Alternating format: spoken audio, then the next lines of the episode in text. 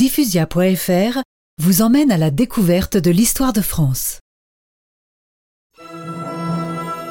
Au mois d'avril 1430, sans rien dire à personne, Jeanne rassemble quelques hommes et part dans les villes menacées.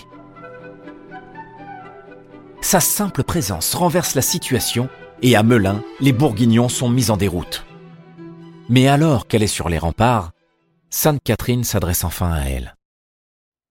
Jeanne, avant la Saint-Jean, tu seras capturée. La Saint-Jean est le 24 juin. C'est bien proche.